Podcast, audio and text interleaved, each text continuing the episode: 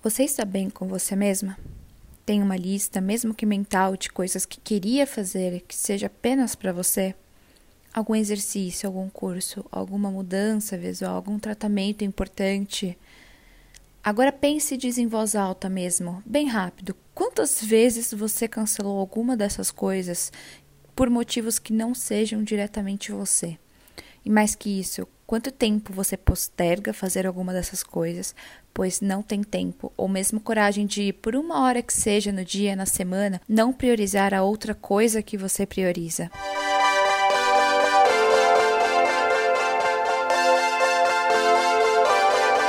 Oi. Eu sou a Camiguel e esse é o Vai com Calma, um podcast que, em forma de pensamentos e reflexões, planta uma sementinha para você cultivar e colher durante a sua semana.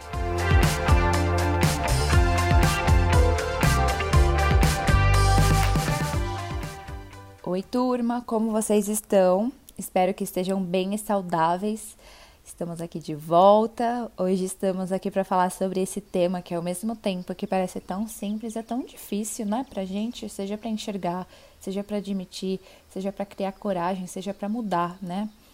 É, ontem eu perguntei para vocês no Instagram, já pensando e escrevendo o roteiro para esse episódio, eu me vi com a dúvida real. Eu perguntei se você se prioriza. Pela minha surpresa, o número de respostas com sim foi grande até, de 35%.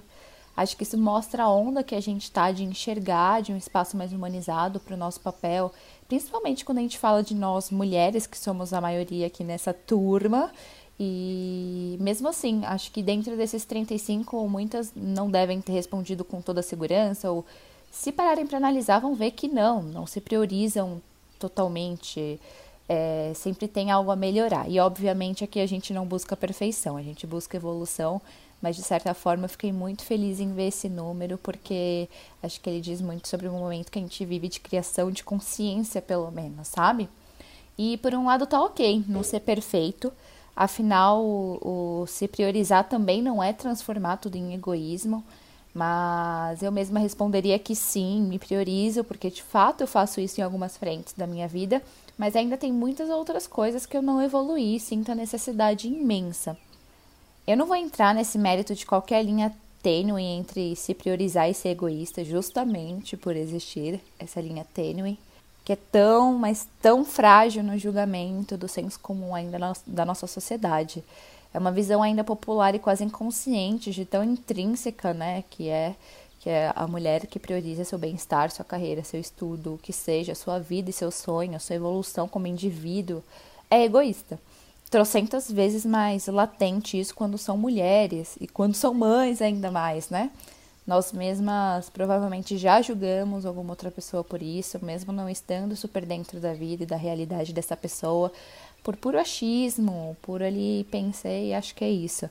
E tá tudo bem a gente reconhecer isso, afinal, desconstrução é um processo eterno e, como eu digo sempre, a busca não é por perfeição, é por evolução. Repito isso quantas vezes for necessário. Quando falamos das nossas vidas e salve situações que são extremas, obviamente, a escolha é ou deveria ser nossa. Sempre digo, quando abrimos mão de fazer nossas escolhas, alguma outra pessoa vai escolher pra gente no meio do caminho. A escolha não deixa de existir. Estamos falando de uma vida que é finita, não é para sempre, é um caminho para um fim, uma oportunidade de construirmos e vivermos as coisas que queremos e gostamos, viver de forma saudável. Bom, e esperar um futuro que a gente não sabe que existe para ir pensar no nosso próprio bem-estar, de fato, não faz ou não deveria fazer sentido, né? E não pensa que você deve fazer, então, tudo amanhã de uma vez, ficar ansiosa e querer fazer tudo, tenho que fazer tudo e viver tudo hoje. Não, só o se planejar para atingir uma meta, fazer este algo por você, que seja daqui uma semana, um ano, cinco anos, o se planejar, o ter o caminho claro para isso, é, já faz parte de fazer algo por você, de se priorizar, não é o esperar alguém fazer por você ou que caia na nossa mão, ou deixar para depois. Quando diz respeito a você, você deve e precisa comunicar, né? Não espere companheiro, família, colega, chefe, quem seja, vir até você e pegar na sua mão para algo que única e exclusivamente beneficia você. Pode até ser que aconteça, mas vai demorar, vai gerar muito estresse evitável. E é sua vida, entende? É, a gente, depois do momento que a gente para de depender fisiologicamente dos nossos pais, a, a gente passa a ser responsável, né, pela nossa própria vida, é, no sentido de fazer e comunicar o que a gente quer fazer, o que a gente gosta, o que nos incomoda.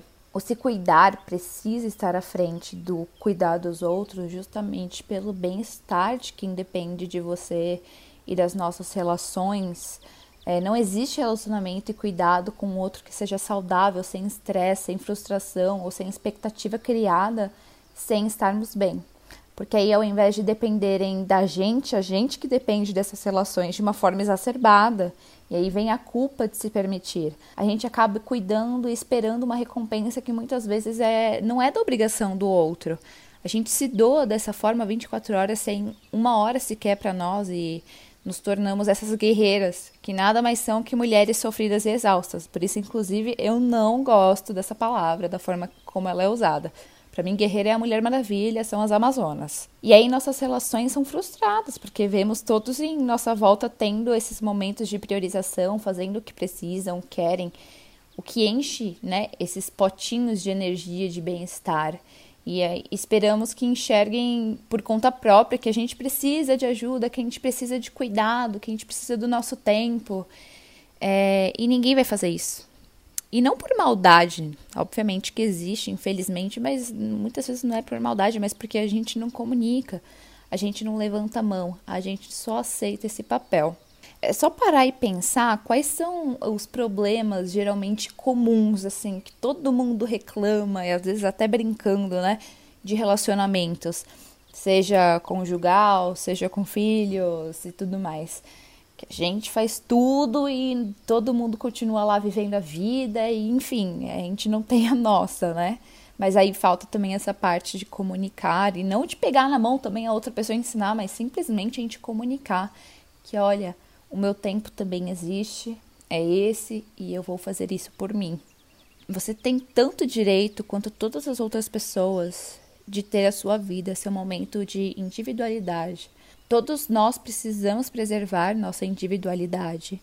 Como mãe, eu digo um exemplo que impacta muito, mas tenho certeza de que se você não é mãe, pai, mas se vê numa situação parecida com outras coisas da sua vida, outro tipo de relacionamento, outros, outros lados da sua vida, vai se encaixar de alguma forma se você adaptar o que eu, o que eu falar agora para o que você está vivendo. O seu filho pode ser o maior amor que você sente, mas não pode ser você. E acredita, é ainda melhor quando a gente entende que nossos filhos são parte da gente, uma parte espetacular, a melhor delas que preenche, mas que não define quem a gente é. Não há nada, nada de errado com isso, de vivermos coisas que não passam pela maternidade. Você não é menos mãe por conta disso. E aí, com isso em consciência, não há a culpa de se permitirem fazer suas atividades particulares. E você vai ter segurança suficiente para não ligar de verdade para o que os outros erroneamente julgam sobre a sua vida, que só você sabe e que é, às vezes é uma segurança até que transparece em volta, né? Até porque esse julgamento, esse apontar o dedo muitas vezes existe, fala muito mais sobre a pessoa que está fazendo, quer dizer, fala totalmente sobre a pessoa que o faz, né?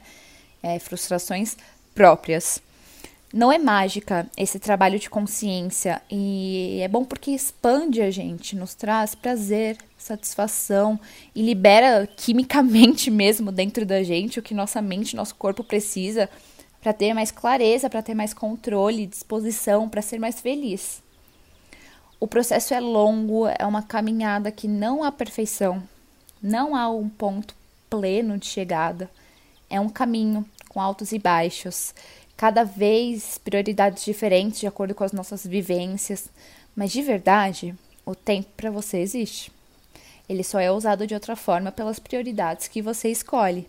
E nem todo dia vai rolar, mas quando há o equilíbrio, esses dias que não rolam, virão exceção, algo mais fácil de lidar. E até entendemos melhor o caminho de volta ao encontro de nós com nós mesmas quando isso acontece. Em equilíbrio. Cinco minutos, uma vez na semana. O que seja, o que for possível, como é possível, começa como você pode. Caminha.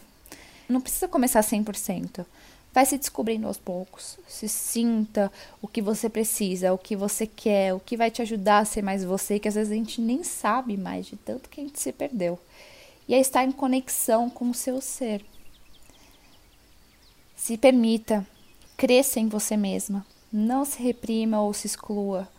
Tente expandir a sua existência, seus desejos, comunicar isso e fazer. Você importa tanto quanto seu filho, sua carreira, seus relacionamentos. Todos eles precisam de você inteira, feliz, mas nenhum deles pode fazer isso por você. Nenhum. Só você pode e deve.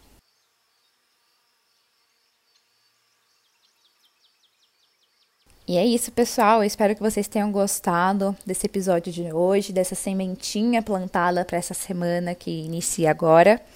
É, eu espero que vocês escolham boas coisas.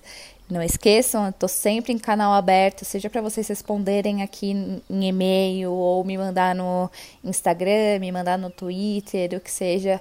Eu tô aqui aberta para ler o que vocês sentiram ouvindo isso, o que vocês têm concluído.